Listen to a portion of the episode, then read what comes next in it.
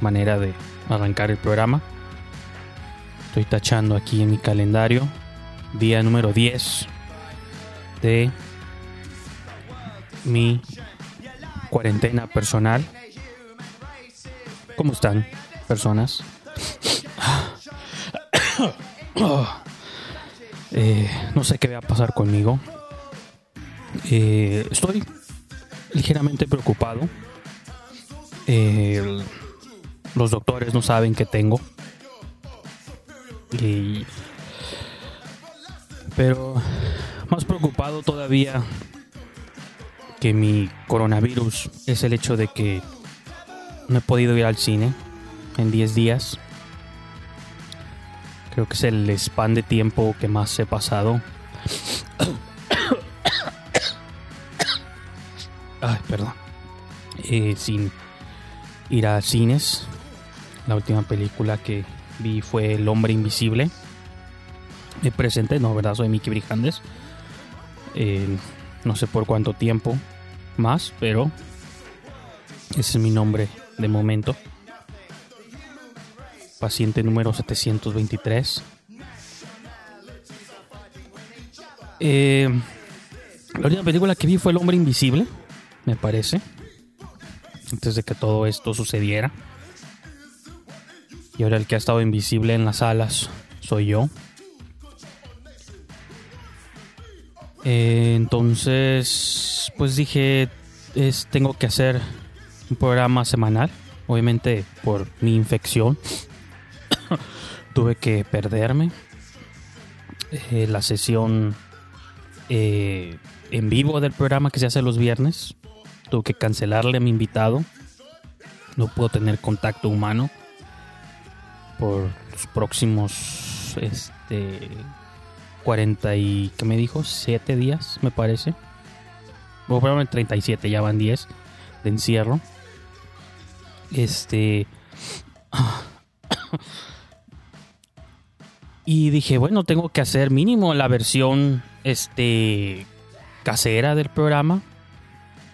Tengo que hacer valer estos días de encierro.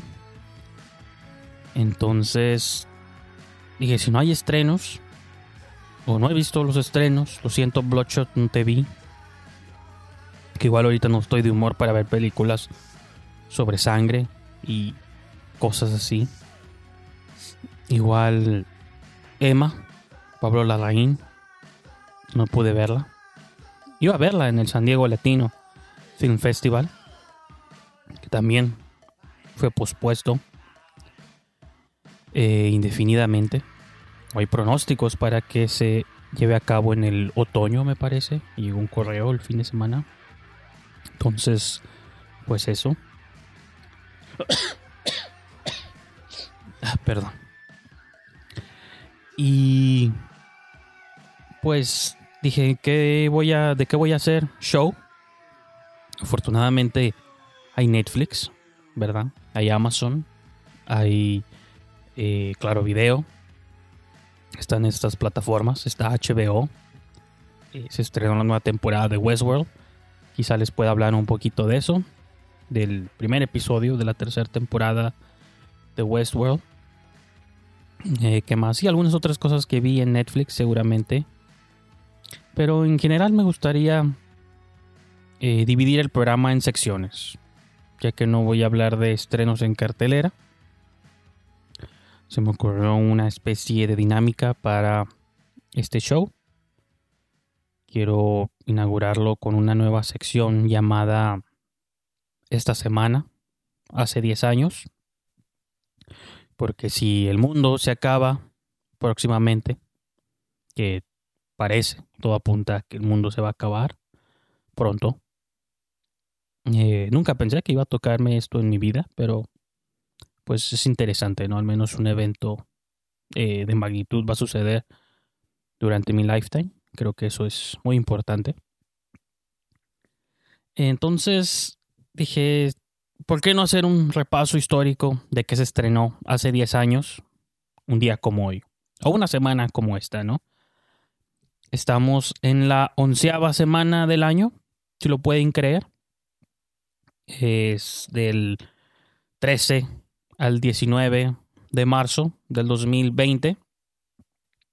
Pues hace 10 años exactamente, un 12 de marzo, perdón, sí, un 12 de marzo del 2010, se estrenaba en carteleras.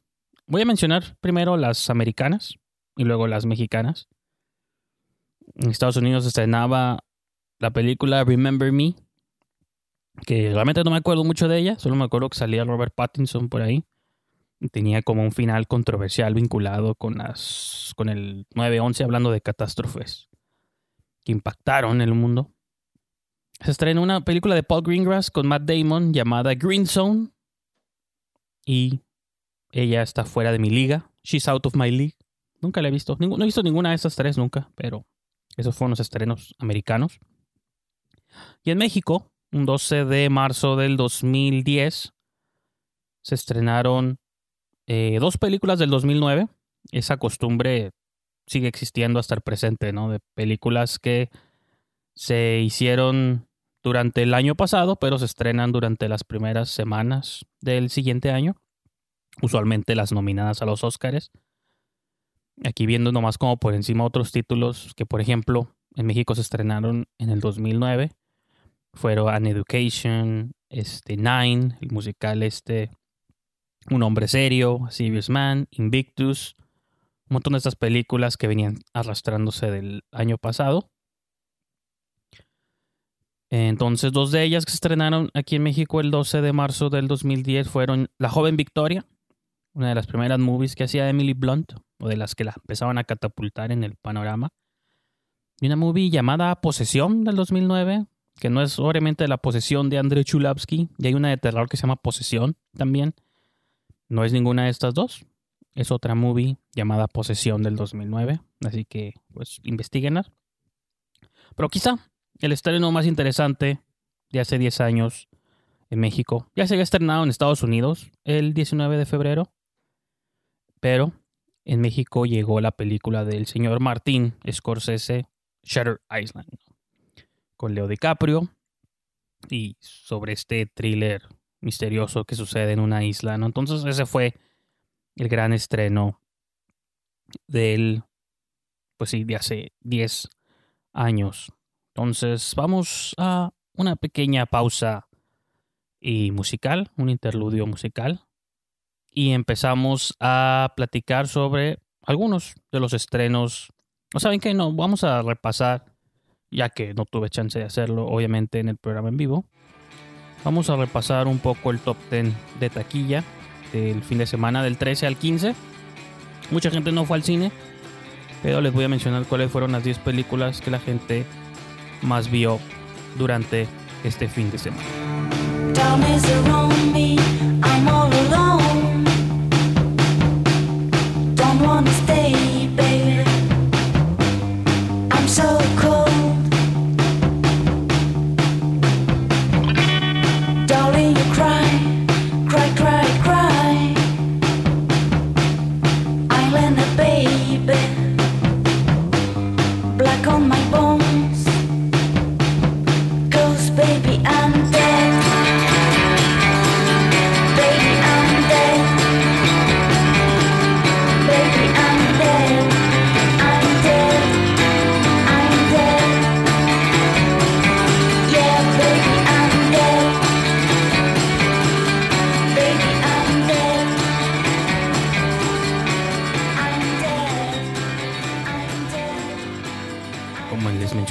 13 al 15. Estas fueron las 10 películas más vistas en la taquilla mexicana. Número 10, La rebelión de los Godines. Este universo expandido del GCU, Godines Cinematic Universe. La verdad no sé, no sé y no he platicado con nadie que la haya visto. Eh, si ustedes ya la vieron, comenten si es parte de un universo expandido de Godines. Ya había salido la de Mis Reyes contra Godines y ahora sale la rebelión. Y pues supongo, bueno, va en décimo lugar. No sé qué tan bien le habría ido en comparación con la anterior. Pero supongo que pues está, está bien ahí donde está. Y digo, está, está en décimo lugar, pero hay otra película mexicana que ocupó su lugar más adelante y ahorita voy a hablar un poco de ella. Entonces, pues esa siempre ha sido la dinámica, ¿no? Sale una, entra otra, sale una, entra otra. Entonces seguramente eso es algo positivo para la industria nacional. Eh, número 9, también ya va de salida. Eh, Aves de Presa y la fantabulosa emancipación de una Harley Quinn después de seis semanas en exhibición. No sé si están enterados eh, también con este rollo del corona y toda la situación que está sucediendo. Van a estrenar muchas películas en digital antes del tiempo que se tenía previsto. Creo que Disney estrenó la del ascenso de Skywalker antes, Frozen 2. Eh, Universal anunció que va a estrenar The Hunt, eh, la del hombre invisible. Todavía está en cines, pero la van a estrenar digital este viernes. En Estados Unidos, no sé si en otros mercados también, pero una vez que azota cualquier plataforma de streaming en Estados Unidos, las películas automáticamente azotan también las plataformas digitales, ¿no? La piratería, obviamente se empiezan a liquear por todos los sitios web. Entonces no les sorprenda si la película empieza a aparecer pues en sus así que en sus páginas de cabecera. Me emociona mucho ver la de Emma. Iba a decir Emma Stone, pero no, con Anja Taylor-Joy. Y The Hunt también, de Blumhouse. Va a salir Hombre Invisible y no me acuerdo cuál es la cuarta película que por ahí van a lanzar. Menciono todo esto porque Aves de Presa la va a sacar Warner Brothers la próxima semana, el próximo martes veintitantos, veinticuatro me parece. No tengo calendario frente. Sí, veinticuatro. Y la van a lanzar a la venta en sus plataformas digitales cuando la movie apenas viene saliendo de cines, ¿no? En México todavía está en cines. En Estados Unidos no sé si esté en alguna que otra sala. Pero fenómeno muy interesante, ¿no? Digo, lo que está situando, lo que quizás es preocupante sobre todo para los entusiastas de ir al cine. Digo, seguramente yo no podré volver a ir al cine nunca más en mi vida, pero para los que les gusta ir a ver películas en pantalla grande, pues sí deja como un precedente, ¿no? De un antes y un después. Si estos estudios empiezan a dar cuenta que estas estrategias te traen ligeros más beneficios que perjuicios, pues a lo mejor se convierte como una especie de estándar. Si sí, por sí ya las ventanas de separación entre estrenos en cines versus estrenos en casa cada vez son más cortas. Creo que ahorita el estándar son como tres meses, me parece. Creo que esta situación puede generar un nuevo estándar para la industria y ahora todo sale un mes después, ¿no? Cines y un mes después, cines y un mes después. De algunas cosas, quizá no todas, para bien o para mal, el que marca la pauta en todas estas situaciones es Disney. Porque son los que tienen como los blockbusters más grandes, ¿no? Pero por ejemplo, Warner, ahí viene Wonder Woman también. Ya veremos cómo se desenvuelve todo esto. Probablemente no estemos vivos para darnos cuenta, así que disfrutemos las movies que hay durante el tiempo que nos queda. En octavo lugar, la película de terror Malasaña 32, es española, me parece, no la vi. Tal vez la vea luego, eventualmente, cuando golpee alguna plataforma que por lo que estoy mencionando va a ser pronto. Séptimo lugar, El llamado salvaje, después de tres semanas. la de Harrison Ford y su perrito animado. Seis grandes espías. Yo pensé que esta ya había salido. han salido como tres, cuatro movies sobre niños y espías. No, no, sé cuál es la diferencia y no sé cuál es cada una, pero pues ahí están sus grandes espías. En quinto lugar, Sonic, la película hace unos cuantos programas les mencionaba que la de Sonic ya había golpeado las plataformas digitales, eh, la Bahía de Bucaneros. No la he visto hasta la fecha, pero con tantas movies que ver, seguramente no la, no la voy a ver. Sí la quería ver, pero por ahí han salido otras, otras películas, ¿no? Cuarto lugar, El Hombre Invisible. Después de tres semanas, apenas tiene tres semanas y ya va a estar disponible en video digital. Espero que no sea muy duro el golpe para Bloomhouse y para Universal. Con, especial con esta movie porque es muy buena. Y ojalá fuera, pues seguramente va a estar en, las listas de muchas personas del año. No solo de terror, de cualquier género. En tercer lugar, esta es la película mexicana que les digo que reemplazó de algún modo la rebelión de los Godines en cartelera. Y la de Loco por ti también. Por cierto, hubo una que bajé que nomás vi como 10, 15 minutos y son muchos. Fue la de doblemente embarazada. Y este tuve que quitarla. Y no sé cuándo voy a este, ver la segunda mitad. Bueno, ni segunda mitad, no. Si vi 15 minutos, seguramente fue como un quinto de película, pero Está muy, muy fea. Y esta de veinteañera, divorciada y fantástica, no sé si es secuela también o es parte del universo de treintañera, soltera y fabulosa, no sé cómo se llamaba esta, con Bárbara Mori, que la vi y no está suave, entonces no sé si es el mismo universo, si es el mismo director o directores o el mismo equipo creativo, pero por el título veinteañera, divorciada y fantástica, asumo que es una especie de, de mundo compartido o hay alguna conexión, seguramente, ¿no? Pero bueno, ese es el tercer lugar y esa fue la película mexicana más alta de este fin de semana. En número dos, Bloodshot, esta movie de Vin Diesel y Eisa González, que por cierto, otro de los temas que traigo para cerrar este programa es un top 5, top 5 películas de Isa González. Iba a ser lo de Vin Diesel, pero dije, una, no me acuerdo de Pitch Black y Riddick y todas las otras movies que más o menos pudieran estar interesantes. Y la mitad de la filmografía de Vin Diesel es este Rápido y Furioso y Triple X. Entonces dije, vamos a hacerlo de Isa González. Creo que es un poco más interesante. Entonces espérense al final del programa para mi top 5 de películas de Isa González. O más bien con Isa González. Y finalmente, en primer lugar, Disney con Unidos. Onward se llama, me parece, en inglés. Que se llama Unidos. Así que pues eso, eso constituye el top 10 del fin de semana. Vamos a otro pequeño interludio musical. Y empiezo a comentarles quizá un poco de las cosas nuevas que vimos esta semana en plataformas.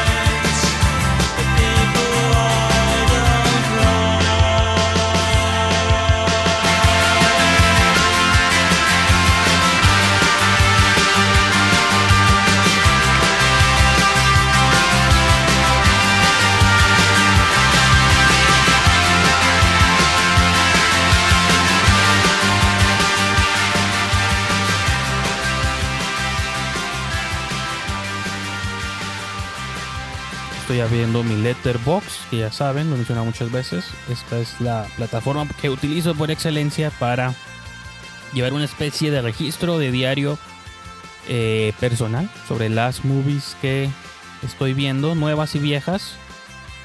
Eh, algunas están todas como revueltas, ¿no? Entonces, por ejemplo, veo películas viejas como la de Sex Lies en videotape que nunca había visto de Richard de Steven Soderbergh. Estoy pensando en aventarme un maratón, no maratón de seguido, pero como empezar a sumergirme más bien en la filmografía de Steven Soderbergh, sobre todo la primera mitad de su carrera, creo que esa es la que tengo más en blanco. Creo que a partir de Traffic y Ocean's Eleven y todas estas cosas, creo que estoy un poco más familiarizado con sus movies. Y a pesar de así tiene muchos experimentos ahí muy raros que no he visto. Entonces he estado pensándolo seriamente sumergirme en la filmo de Steven Soderbergh. Ya hice eso con Wes Anderson a principio del año. Entonces, pues seguramente este va a ser como el siguiente director. Y otras movies este, que por ahí eh, vi. Y también les comento de eh, la que sí es un estreno nuevo, nuevo. Se estrenó el viernes en la madrugada en Netflix, como es costumbre. La de Lost Girls. Con Amy Ryan, me parece que se llama la actriz. La que salía. Yo la recuerdo por The Office. Era la pareja de Michael Scott. Entonces, ha hecho obviamente varias movies. Salió por ahí en Beautiful Boy y tiene otras películas. Pero este es un estreno de Netflix llamado Lost Girls, las niñas perdidas o chicas perdidas, de Liz Garbus. Habla un poco sobre esa. Y brevemente también a lo mejor menciono el episodio de estreno de Westworld, ¿no?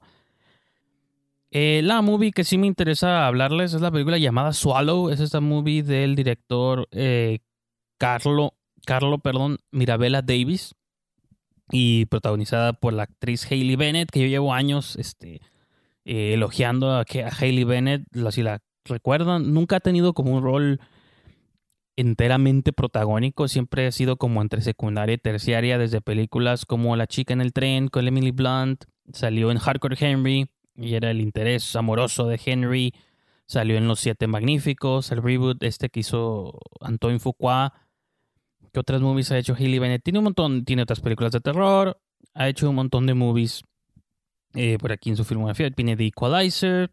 Y ahora creo que si no es la primera movie, es una de las primeras movies que le dan 100% el foco central. Ella es la protagonista de la pieza. Y yo en mi micro review que hacía para Letterboxd mencionaba que para mí se quieren aventar un intenso double feature y probablemente lo van a poder hacer a partir de este viernes es una doble función entre El hombre invisible de Lee Wanell y Swallow, ¿no? De Davis. Porque las dos películas tienen una eh, protagonista al frente. Eh, Swallow en particular es una pues, mujer este, es recién casada, está viviendo pues en una casa como de lujo, tiene a su marido como que entre que la quiere, pero un tanto indiferente. La familia del esposo la quieren como moldear a cierto tipo, cierta estructura de mujer. Ya saben como por dónde van ese tipo de historias, ¿no? Es una mujer que se encuentra como un poco disatisfecha con el destino o con el curso que quizá ha tomado un poco su vida, pero pues tiene ciertos conforts eh, o ciertos lujos, ¿no? De la vida, eh, vivir cómoda, ¿no? Con dinero. En eso, es, eso es donde yo encuentro como los símiles con el hombre invisible en muchos aspectos, de que a pesar de esta como fachada en apariencia feliz, hay algo un poco escondido bajo la superficie. Obviamente en El hombre invisible va a un tono más ciencia ficción, es otro tipo de película, pero me refiero que harían buena doble función porque ambas tienen que ver con mujeres que eh, su vida toma como un giro hacia lo peor, ¿no? Y no necesariamente por construcción de ellas mismas, sino por el sistema alrededor de ellas, ¿no? El patriarcado, como le quieran llamar. Swallow, pues si lo traducimos al español es como tragar o engullir y está basado en una enfermedad, no sé si enfermedad es como condición o manía real de personas que empiezan a comerse cosas, ¿no? Así como los niños que se encuentran un penny tirado o una canica o lo que sea, pues se lo tragan. Es una condición real como este cuando te sientes como con estrés, ansiedad, eh, puede ser eh, a partir de diferentes como situaciones este, médicas o psicológicas. Pues la protagonista Hailey de, que se llama Hunter, que interpreta a Hailey Bennett, empieza como a sentir este, sentirse sofocada tanto en su vida que empieza a comerse cosas. Y eso está, está suave el póster porque es una foto de la actriz Hailey Bennett y como una especie de radiografía en el cuello tiene como estas chinches, ¿cómo se llaman? Como thumbtacks o los alfileres estos que usan como en los, eh, los pizarrones de corcho, ¿no? Entonces ella en el póster, pues el póster ya está como hasta muy sugerente en ese sentido. Parte de la película se llama Swallow, ves como la foto de ella con un este de estos alfileres en el cuello, entonces desde ahí te predispone la movie, es como estas películas que no son necesariamente de horror, pero sí tienen muchos pies en el género. Entonces ella empieza primero comiéndose una una canica que se encuentra por ahí y cada vez va subiendo Y una vez que empieza como a comerse cosas o a tragarse cosas, de algún modo se regresa como cierta estabilidad a su vida. Pero lo que nos pone a nosotros como audiencia en una situación incómoda es verla a ella. Es como este balance, ¿no? Que es eh, naturalmente contradictorio. De que ella empieza a ser feliz una vez que empieza a comerse cosas, pero nosotros sabemos que no es bueno que se coma cosas, pero empezamos a entender que es la única cosa o única manía que la hace feliz. Pues creo que a nosotros como audiencia nos pone en una situación eh, bastante interesante o comprometedora.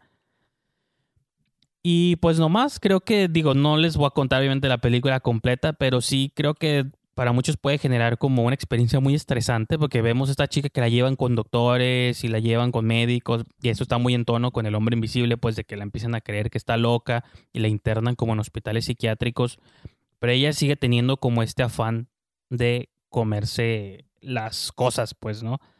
Lo que lo hace como más incómodo para nosotros es que, repito, cada vez se traga cosas más intensas, entonces nos hace como que nos den miedo close-ups a objetos, ¿no? Cuando vemos de pronto un close-up, un zoom a un clavo en el piso, ya sabemos dónde va a ir a parar ese clavo o cualquier otro objeto cada vez más grande, cada vez más peligroso y filoso y lo empieza a vomitar sangre. Y la película está muy, digo, me gustó mucho, es el tipo de cine que usualmente me gusta, ya lo saben, cine siniestro y retorcido. Así que los invito a que busquen esta movie llamada Swallow. Es un estreno del 2020 de género. Eh, no sé si habrá hecho circuito de. Creo que se hizo circuito de festivales a finales del 2019. Pero pues ahorita apenas está este, lanzándose en plataformas digitales y todo el rollo en 2020. Vamos a hablar de Los Girls de Liz Garbus. Esta es una de las movies eh, más duras, a pesar de que creo que no es muy buena creo que el, pues ahorita, bueno, todo esto del coronavirus es una pandemia mundial, ¿no? Pero creo que México en particular ya estaba pasando por una crisis muy extraña previo a, a toda esta situación. Digo, sigue pasando y todo puede coexistir en el mismo universo. Una cosa no cancela la otra, ni el foco de una cosa debería quitarle eh, la atención a la otra. Pero esta movie está basada en una situación real que sucedió con eh, la familia de las Gilbert. Es una madre de tres hijas. Eh, la película empieza a partir de que la más grande de ellas ya tiene tiempo que la más grande no vive con ellos. Son este Amy Ryan, la mamá, y tiene dos niñas, ¿no? Una la interpreta Thomasine Mackenzie, que la recuerdan como la niña esta de, de Jojo Rabbit. Es la niña judía que estaba encerrada en el sótano o en el ático más bien de la casa. Pues ella es la actriz que también sale en Leave No Trace. Una de las movies creo yo como más, este, no infravaloradas porque nadie la vio, más bien, este, poco vistas, ¿no? Del año que se estrenó. Los invito a que busquen Leave No Trace con Ben Foster y Thomasine Mackenzie. En Jojo Rabbit sale también y aquí es la hija como intermedia. Tiene una hermanita menor que interpreta una Lawrence y pues la película empieza a partir de que la familia de estas tres mujeres descubren que su hermana mayor está perdida, ¿no? Conforme avanza la movie es una especie de thriller policial. Eso es lo que es un poco promedio de la movie, ¿no? se mueve como cualquier... Ahorita la obsesión del true crime, cualquier thriller policial, siempre es como lo mismo, una desaparición, un misterio, un twist, muchos sospechosos. Eso no es mi tipo de movie, ¿no? Entonces creo que, y creo que en ese sentido la película no aporta nada eh, inteligente o ingenioso, pero pues al fin y al cabo está basada en hechos reales. Cuando investigan los eventos reales, pues no, no hay mucho para donde puedes estirar la, la liga también. Pero lo que menciono que es un tanto fuerte porque la desaparición de la hermana mayor de las Gilbert empiezan cuando empiezan como a revisar este el último spot donde la, encontraron con vida, hay como terrenos baldíos y cosas así, pues empiezan como a desenterrar un montón de cadáveres de otras mujeres desaparecidas que como casos abiertos o casos cerrados y un montón de situaciones un poco sospechosas, ¿no? De que realmente nunca se les hizo justicia, como había un montón de mujeres enterradas y nadie las encontraba, o realmente nunca se hizo la investigación apropiada porque eran prostitutas algunas de ellas, entonces eh, y habla sobre la impunidad y el sistema de justicia y de pronto es muy raro porque vemos estas movies que hablan sobre el sistema judicial americano que por alguna misteriosa razón creemos que está por encima del mexicano y de cualquier otro sistema judicial del mundo, pero nos damos cuenta que al final la misma basura existe en todos lados, la misma como impunidad, indiferencia, como, ah, pues no nos interesó nada. Entonces, la movie hace como un juego interesante entre, bueno, interesante entre comillas, con el concepto de Lost Girls, porque Lost Girls pueden ser estas mujeres desaparecidas, pero también las tres protagonistas, porque está la mamá y sus dos hijas más chicas, todo el tiempo están dando vueltas por todo Nueva York, todo Long Island, eh, están llevando casi la justicia por sus propias manos, empiezan a desenmascarar cosas del pasado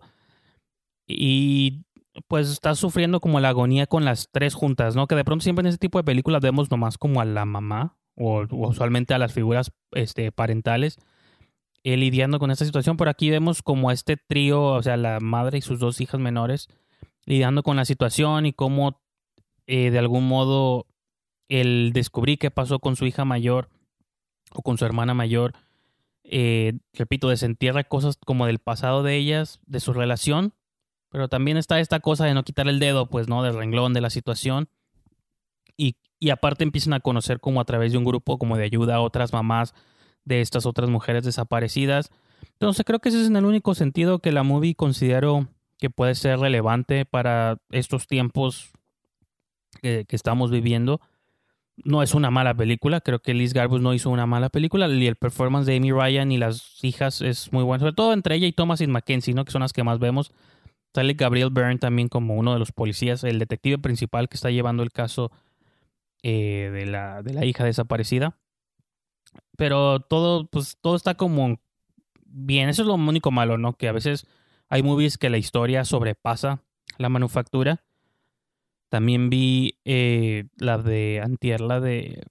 ¿Cómo se llama? La de Seberg, esta película basada en la, en la vida de la protagonista, de la protagonista de la actriz, John Seberg, esta actriz franco-americana que hizo películas con Godard y otro Preminger y un montón de estos este, westerns y otras cosas así del cine. Y ella también tuvo como una vida este, muy relacionada eh, con conspiraciones del FBI, persecuciones y pues, es, nomás lo menciono en el sentido de que a veces me gustaría que estas movies que taclean temas como importantes o que están tratando de decir algo tuvieran un poquito de mejor factura, que quizás se despegaran un poco de lo genérico, pero pues al fin y al cabo a ver si por ahí estaba leyendo un review, ¿no? De que si al ver estos, uno de estos biopics te incita a investigar o a leer sobre la historia real, pues al menos puede decirse que valió la pena la película. Y creo que tanto Cyber como esta de Lost Girls sí te pueden incitar un poco a leer sobre lo que pasó en la vida real, a pesar de que ambas al final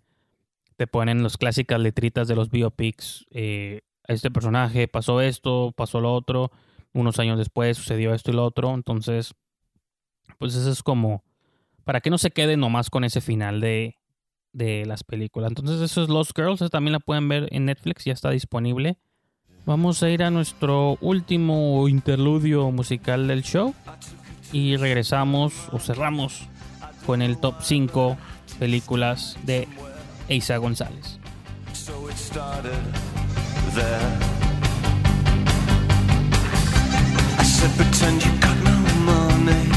And she just laughed and said, Oh, you're so funny. I said, Yeah. Huh. I can't see anyone else smiling. Are you sure? You wanna live like common. You wanna see whatever common people see. Wanna sleep with common people. You wanna sleep with common people like me. But she didn't understand. And she just smiled and held my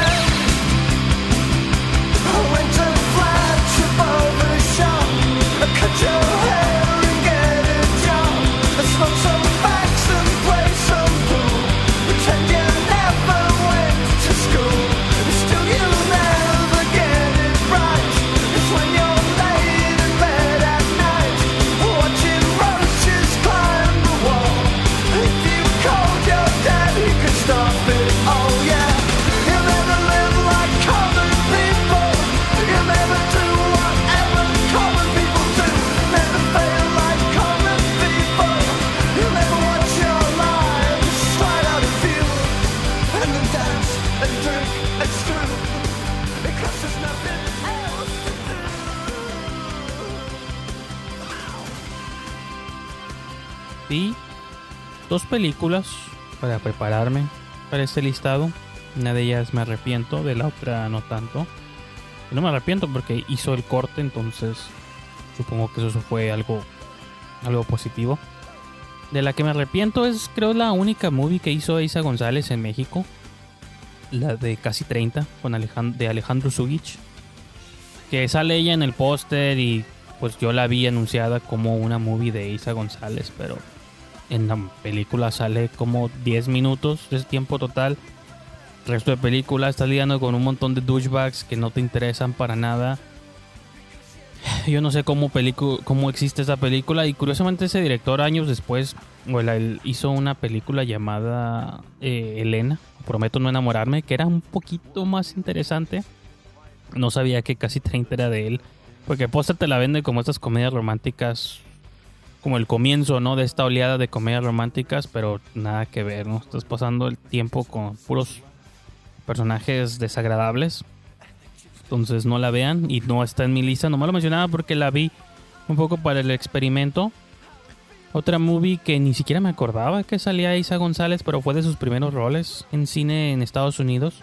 Es la de Jem y los hologramas. Eh, esta película está rara porque de entrada, una por un lado es producción de Blumhouse, ¿no? Fue como estas primeras películas que, porque hubo un tiempo, Blumhouse ahorita pues, son como los reyes del terror en Estados Unidos. Pero hubo un tiempo donde estaban produciendo cosas como de prestigio. Y no puedo decir un tiempo porque creo que lo siguen haciendo. Black Clansman fue producción de, de Blumhouse. Pero hicieron Whiplash, ¿no? Que es como una de sus películas más aclamadas. Y Whiplash pues no tiene nada que ver con el género. Produjeron Get Out, que Get Out sí es un poco, pues tiene todo el, es todo el cine de terror, pero me refiero que está como raro, ¿no? Que empezaban haciendo este tipo de películas extrañas. Entonces, Jamie los hologramas es una movie donde sale Isa González tiene un rol súper pequeño, ni siquiera me acuerdo, pero estoy buscando clips en YouTube y es parte como de The Misfits, ¿no? Que es como esta banda rival de Jamie los hologramas y por ahí, este, ella era una del, del crew, ¿no? Que se llamaba Jetta y originalmente ese era mi quinto lugar, pero pues vi esta otra película que la reemplazó en el quinto lugar, que se llama Bienvenidos a Marwen, ¿no? Welcome to Marwen. Y la reemplazó nomás una porque la tengo más fresca, de Jamie Holograms, la vi casi cuando salió, porque está considerada una de las peores movies de los últimos 10 años. Recuerdo haberla visto y no me acuerdo absolutamente nada de esa película, entonces por eso eh, la saqué por completo del listado.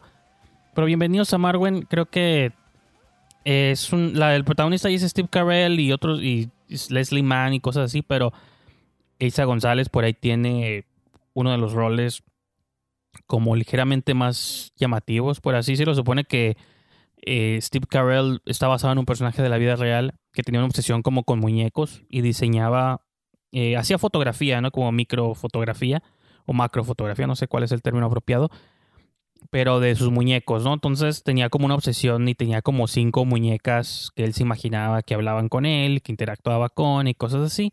Entonces, una de estas personajes eh, lo. Una de ellas es Gwendolyn Christie, Janelle Monet, son otras actrices este, reconocidas. Una de ellas es Isa González. Y todas ellas tienen como análogos en la vida real que conoció alguna vez.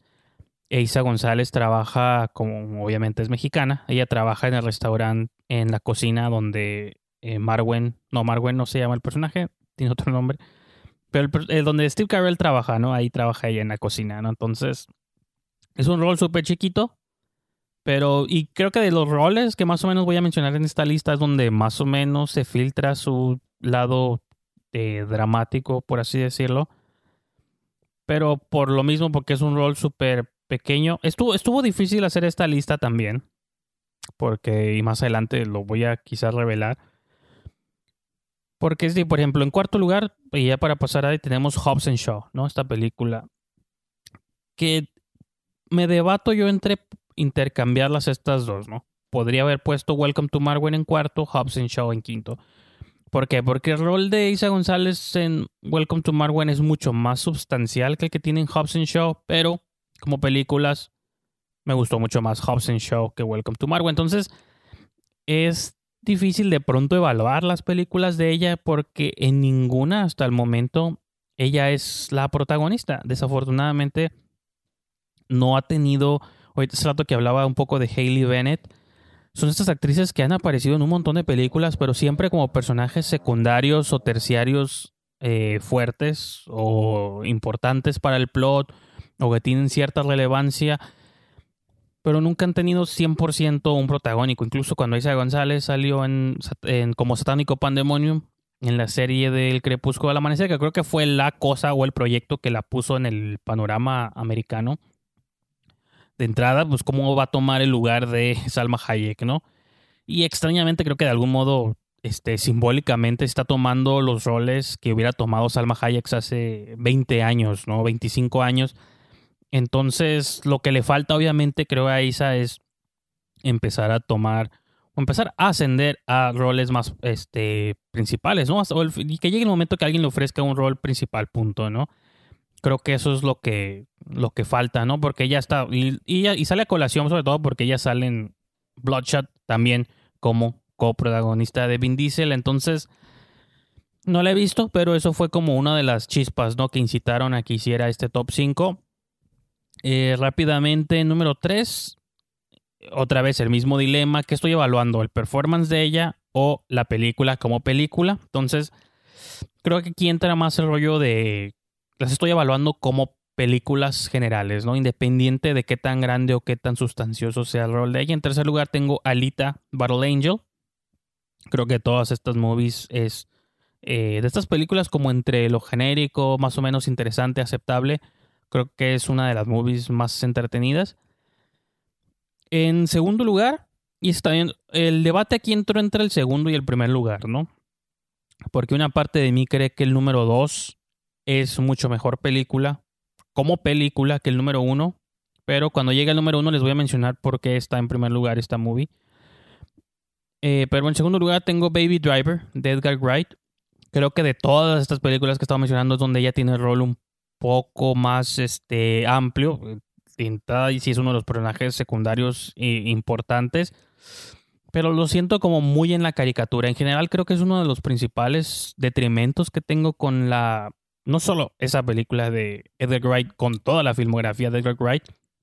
no que me quiera poner yo aquí muy defensor de los roles de las mujeres y esto y lo otro, pero creo que Edgar Wright es un director que sabe, director, guion, escritor que le gusta escribir hombres y todas sus movies son como muy masculinas y sus siempre son como tramas como muy de homenajes, guiños o vamos a darle la vuelta al cine eh, masculino, ¿no? Que eso está interesante como experimento. Obviamente no estoy diciendo que esté mal y la mayoría de sus movies me encantan. Hot Fuzz, la que quizá les da un poco más de matices y pues ahí lo pongo en paréntesis, es Scott Pilgrim contra el mundo, pero en general creo que sus movies son ciertas exploraciones de la masculinidad que están suaves, están mucho mejor que cualquier otra película promedio, pero que sus roles femeninos usualmente sufren un poco por eso y creo que Baby Driver sufre bastante.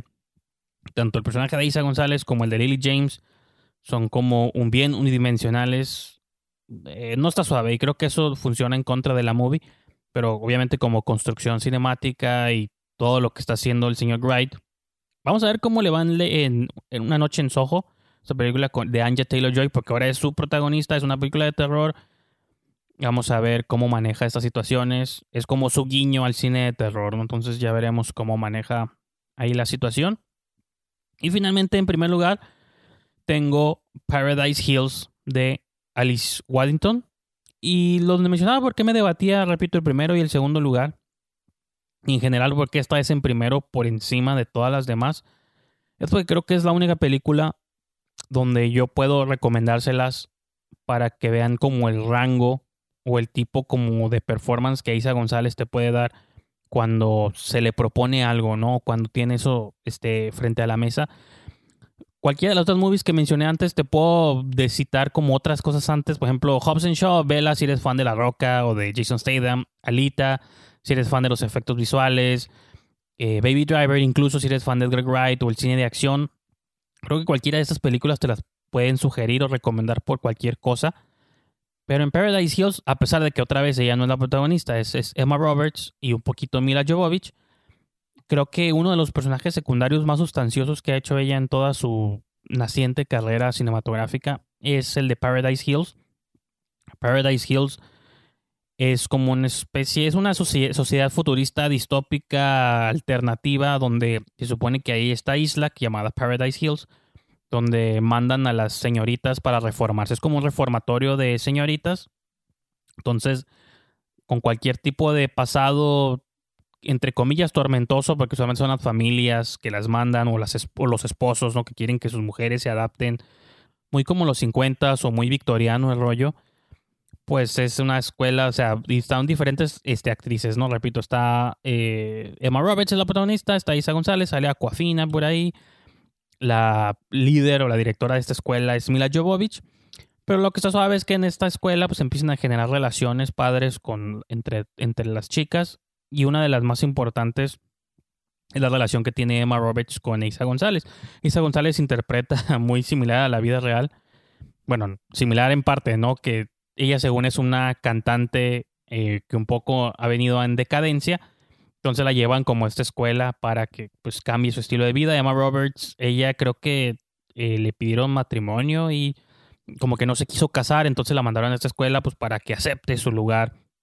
Es una sátira, ¿no? La movie también no lo tomen tan literal, pero la mandan a la escuela como para que aprenda su lugar, ¿no? Y que tiene que ser una buena esposa y todo esto y lo otro.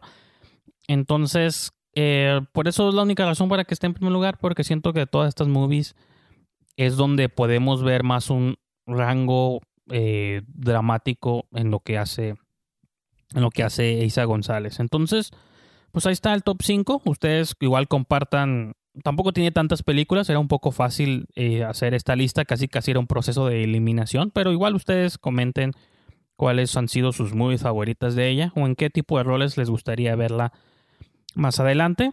Yo los agradezco por haber sintonizado esta sesión del programa, que me fui un poco extenso, pero pues tocamos, la idea fue tocar una variedad de eh, tópicos, entonces pues espero que lo hayan disfrutado. Pueden seguir en Twitter, Instagram, Letterboxd, Diagonal Brijandes o arroba Brijandes, cualquiera de los tres es lo mismo. Y pues nomás la agenda futura del programa, mínimo los programas o los shows este, de estudio, por así decirlo, o los shows individuales van a seguir con cierta regularidad. Los de entrevistas en vivo, esos futuro queda incierto, pero si están suscritos en Spotify, en Apple, en cualquiera de estas plataformas que sea que sigan el programa, pues se van a ir enterando. Conforme aparezca un show nuevo, pues se van a estar dando cuenta cuál es la situación. Gracias por sintonizar, manténganse seguros allá afuera y nos escuchamos para la próxima.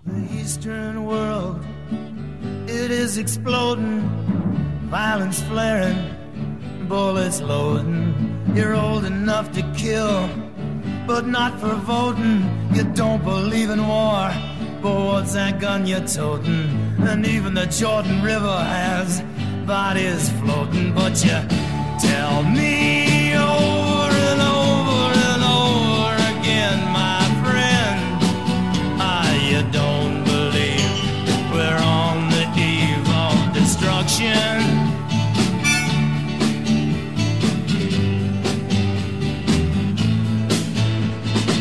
Don't you understand what I'm trying to say?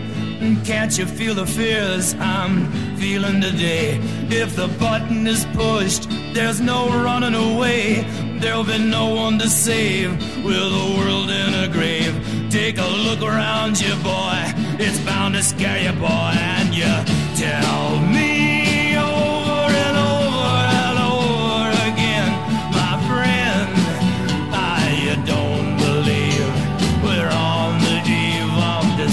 destruction.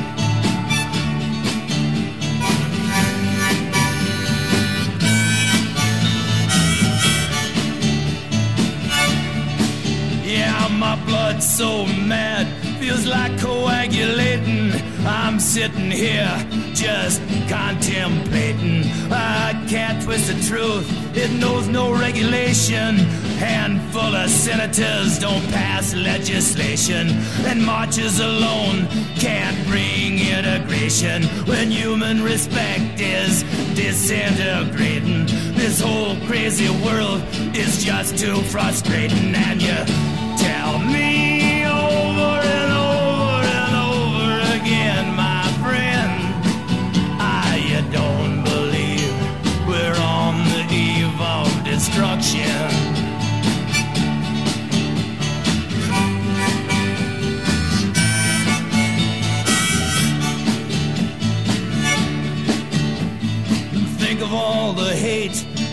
is in Red China, then take a look around to Selma, Alabama. Uh, you may leave here for four days in space, but when you return, it's the same old place. The pounding of the drums, the pride and disgrace. You can bury your dead, but don't leave a trace. Hate your next door neighbor, but don't forget to say grace and